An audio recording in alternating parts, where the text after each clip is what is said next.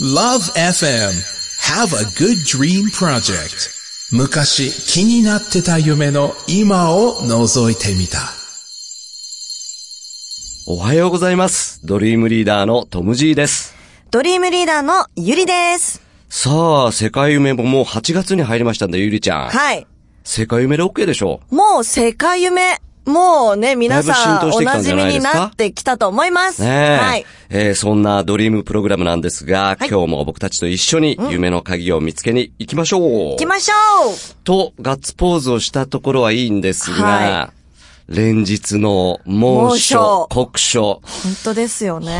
ほんと今。年の夏はお暑うございます。はい。ご多分に漏れず僕も暑さの影響を受けちゃっておりますけれども、はい。なんかトムさん、すごくベース音が効いてますね、今今日日は。は特別にあなたのために聞かせております。おー、ぐっときますね、朝から。いやいやい や、それにしても暑いんで、暑いですね。ちょっと今年の夏だけかなと気になって調べてみましたが、はい実は数年前、はい。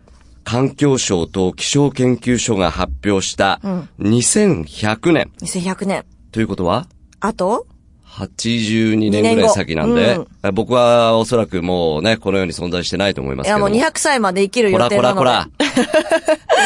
そのまだまだ2100年はの未来天気予報うん、気になる。というのが出ております。はい。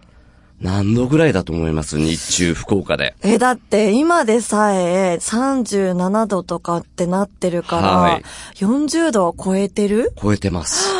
42度。 ?42 度東京で44度。ああ、44。札幌でも41度。ちょっと待って、日本じゃない。逆に沖縄那覇が39度。 えそうなんですか、ちょっとこの逆転現象は何なんでしょうね。なんでやねん。いや、こう暑くなると、はいまあ、熱中症はもちろんなんですが、うん大雨、そして台風、もなるほどねろもろやっぱり暑さで影響が出てくるわけです。ゲリラ的なやつですね。ですから、はい。この暑さはちょっとまずいと思ったら僕たちはアクションに出ないといけない。そうですね。地球温暖化防止活動、うん。地道な活動、そしてうん。大胆な施策、そうですね。えーそういったところも必要になってくるんじゃないでしょうかね。はい。だって、天気予報でも、明日朝の最高気温は30度、涼しいですね、 なんて、ともう言うことになりかねないですもんね。参りますから。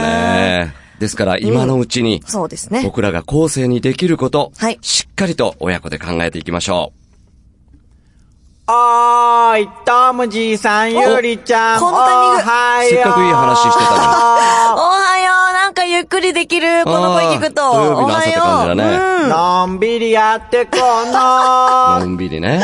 そうだね。今朝も天から二人を見守る、ゆめぴーのはい登場じゃ今日もあの、、親指サイズでどっかから見てるのせやねん、せやね ん。ななんで関西弁やねん。今週も、Love FM Have a Good Dream Project の Dream リーダーとして、しっかり勉強してるようじゃない。してますそうよだね。うもーう、む、偉いぞ ー。褒められちゃった。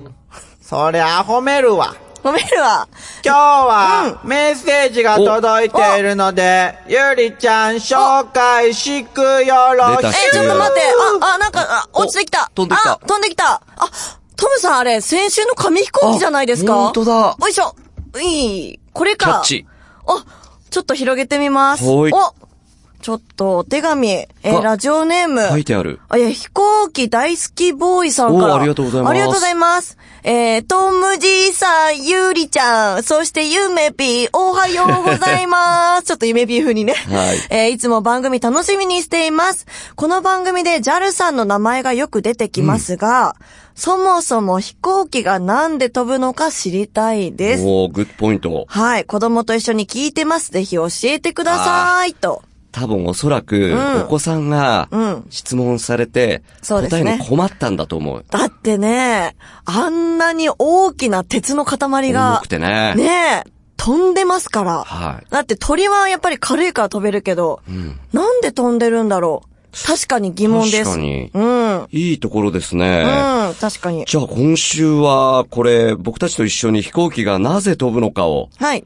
探っていきましょうか。そうじゃのう、うんこの疑問に答えられるのは二人しかおらんのじゃないかのう。あみだくじで選ばれた二人で頑張ります。ということで今日はこのラジオネーム飛行機大好きボーイさんの疑問を勉強してくれ。まだそれじゃあ、シークヨロであ、夢ピーちゃんだジャルあ、ごじゃるー ちょっとジャルさん出てきましたけどもね。うんシクヨロでごじゃるって言ってまたどっか行っちゃいましたけど。はいコムさん、これは、ちょっと探っていくしかないようですね。任しときんしゃい。あ、もう今日は渋めの、この後ねし低音ボっイスかでり、はいその歴史からはい、仕組みまではい、抑えていきましょう。世界をね、改めて、世界夢、ドリームリーダーのトム・ジーです。ドリームリーダーのゆりです。さあ、ゆりちゃん、さっき、うんラジオネーム、飛行機大好きボーイさんの疑問が、はい。紙飛行機で届きましたけども、そうですね。飛行機はなぜ飛ぶのか、うん。この時間、じっくりと探っていきたいと思います。はい。勉強してえーい今日きたいと思はいまゆす。めぴーが用意してくれた資料をもとに紹介したいと思いますが、はい。まずその歴史ですね。うん。やっぱり人間っていうのは大昔から空を飛ぶことに憧れがあったようです。はい。遡ること、紀元前700年頃にまとめられたギリシャ神話の中に、イカロスという少年が、はい。鳥の羽を腕につけてうん空を飛ぶ物語があるほどです。おー。だいぶ昔ですよね。紀元前700年頃 ですよ。だいぶ昔とかっていうもう次元の話ではないんですけどもはいね。。そしてこうぐーっとはい。時間軸をこっち側に戻しまして、はい。 15世紀末です。うん。あのイタリアの芸術家、科学者でもあったレオナルド・ダ・ヴィンチがうん。鳥の体を研究してはい空を飛ぶための機械を設計しているんです。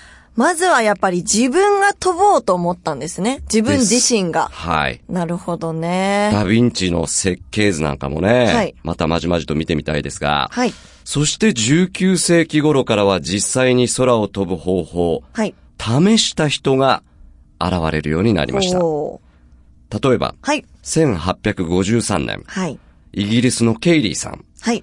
翼を羽ばたかせなくても、うん向かってくる風を受ければ、おー空を飛べるんじゃないかと近づいてき考て。えました。はい。模型を作って研究を重ねて、はい。人を乗せて飛ぶグライダーを作りました。うんこのグライダー、500メートルほど飛んだと言われてるんですうん。あよ。結構飛んでますね。ええ500メートゴルル。フのって言ったらパー5ぐらいですかね。パー5。ドライバーで1台届かないぐらいです。えー、そしてですね、ドイツのリリエンタールさん。はい。 1891年からグライダーで実験を繰り返しました。そして1895年には、はい350メートルの飛行に成功。このリリエンタールは5年間で16種類のグライダーを作って、2000回以上も飛行実験を行ったということなんです。もう、リリエンタールさん偉はいもう、これ、人生をかけて、研究したんでしょうね。そうですよね。 2000回ですよ。だっても、そうのやっぱ飛びたいという気持思ちいで。と思いと。はい、うんつまりはこの、ケイリーさんと、はい。リリエンタールさんがはい、現在の飛行機の形の元を作ったと言われてるんですねう。ん。ここでゆりちゃん、はいちょっと不思議に思わないはい。ずっと僕ら、飛行機って言えば、ライト兄弟うんって刷り込まれてきたけど、そうですね。その前にちゃんとこうやってケイリーさんとか、リリエンタールさんが実験をしてた。じゃあ、ちょっとライト兄弟は美味しいとこ取っちゃったんですね。 まあ、その後出てきます。1903年です。はい。アメリカのライト兄弟。はい。小さくて軽く強力なガソリンエンジンを開発して飛行機に積みました。うん。こうやってライト兄弟が世界で初めて動力のついた飛行機で空を飛ぶことに成功したんですガね。ソリンエンジンか。うん。はあ。それをやっぱり、今の飛行機としては、かなり大きなヒントになったって原ことで型すね。になってるんでしょうね。えその後やはり改良に改良を重ねてどんどん性能を上げていきましたが、はいこのライト兄弟が初めて空を飛んでから100年ぐらい経ちますけれども、はい今の飛行機の技術、本当に大きく進歩してます。トムさん。はい。まだ言うて100年ですね。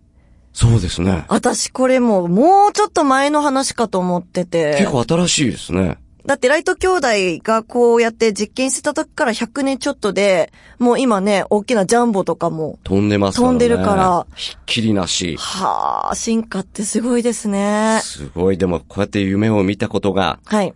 現実のものになってるんですよ。そうですね。まあでも、そもそもそういう歴史がある飛行機なんですけど、はい。なんで飛ぶんだろうなって。理屈ね。うんはいはいはい。という話なんですけども、その大きな飛行機、あの、大型旅客機だとですね、人とか荷物を乗せると重さがだいたい300トンから400トあン、30万キログラム。うん。あ、もうなんか想像できないぐらいの数字で、す数字ですね。はい、重さなんですけども、なんでこんな重いのに飛べるのか、うん多分一回は皆さん思ったことあると思うんですけども、これ飛行機が空に舞い上がる秘密が、ふ実は二つ関係してまして、はい。一つは、えー翼にぶら下がっているジェットエンジンにあります。やっぱりジェットエンジンねはい、ジェットエンジン。で、中のファンブレードが回転、ぐるぐるぐるぐる回転することによって、空気をいっぱい吸い込むんですね。で、猛烈な勢いで後方にバーンと、ボーンと、ボーンえー吹き出すことによって、はい飛行機はその反動で前にドゥイーンなるほどと行くわけですね。まあ、あの、例えるとですけども、膨らました風船、うん離すと空気を出して飛んでいく、あーフルルルルルって飛ぶじゃないですかわ。りやすいはい。まあ、それと一緒で、飛行機もガスを後ろに出すことによって勢いよく進むっていうことなんで、このガスのブオンっていうのがすごい勢いってことですよね。ほうほうほまあその、まあジェットエンジンの、まあ、開発によって今重いのが、えーどんどん飛べるようになったと言っても過言じゃないと思うんですけう。ども。こういう力を水力って言うんですよね。はい水力はい。推進する力、水力。はい。水。力ですね。そして、トムさん。はい。もう一つ必要なのは、バタバタバタ、つばさでございまです。すよねこれがないとねこれがないと飛行機、えー、飛べません。この飛行機、えー時速250キロ近いスピードを出すことによってですね、うん翼の上に、もう少なくとも200、えー時速250キロの空気、はい風が流れることになりますね。で、翼の上の面と下の面の形状の違いから、上の面の空気が若干早く流れるんですよ。なるほど。これによって翼に沿って、えー流れる空気の圧力に差が生じますと。えーこの圧力の差のことを、揚力。揚力。ようよう揚力と呼びましておう、えーこの力によって飛行機は浮くことができといる。うことはさっき話した水力と、はいこの揚力で、うブオんインと浮いて飛べるわけです、ね。。そうですすね。ああ。なんか私も説明しながらもう、あの、すごく、あの、頭の中で想像してるんですけども、はい。これを作り出したっていうのがやっぱ素晴らしい。人間の英知ですねそう。ですね。鳥はびっくりしてるでしょうびね。っくりしますよね。ああもうパタパタパタって飛んでたらめちゃめちゃでかい塊が翼を動かしてないのになんで飛べるんだろうとかね。そうですよね。すごい音してるけどなんだろうあれとうん。いか。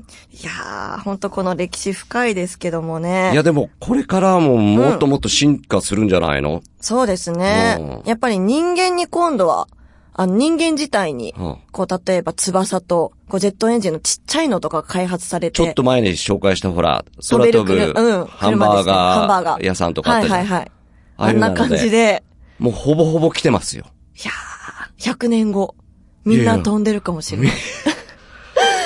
ゆりちゃんだよ、ぶっ飛んでる風船と一緒です。の。 ういーどっか行っちゃった。世界夢さて、世界夢、今日はだいぶ飛ばしてきましたけれども。そうですね、ビューンと。飛んじゃったね、これ。もうメッセージもね、飛んできましたしし、いろいろ内容もい規模の大きい、えー内容になったんじゃないでしょうか。でも飛行機僕大好きで、うんやっぱりこう、あれ岩場、あれがどこでもドアみたいな感じだよね。乗っちゃそうっでて、すね違うとこ行って、着いて、目覚めて起きて出たら、あ、違うところに来てるみたいな。例えがうまい。ね確かに。ほんとそうだね。え。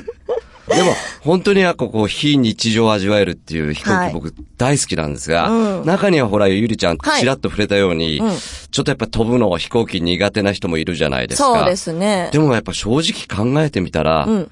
安全な乗り物なんですよね。そうなんですようんね。やっぱ飛行機って、あの、道とかはないけども、こう、管制塔とか、あの、裏の方でね、はいちゃんとこピう、シャー管と理、はい、されてるんですよ。え快適なんですよえね。相当快適。空の旅って。ええ今、あの、音楽を聴くことができるように、いろんなこうね、あの、チャンネルもありあまりますすし、し。種類もありますし。映画も見られますし。はい、映画も見れますし、機内食もね充実して、ます楽しみの一つ。僕あの、カナダ行った時ロングフライトになりましたから、はい食事楽しみながら、はい映画見ながらしましたけど、うんもうほんと自分の部屋だと思えば、そうですね。なんて心地いい空間なんでしょう。私、あの、一個の楽しみとして、ええあの、フィッシュ or チキンのこの選ぶ瞬間、最高ですどね。っちにしようと思って、で、先にこう選んでる方をこうチラッと 見て、美味しそうな方をね、うんこう選ぶっていうのがすごく楽しみなんですけどもね。それで言うと日本人の一番間違いやすい英語が、I'm チキン ね。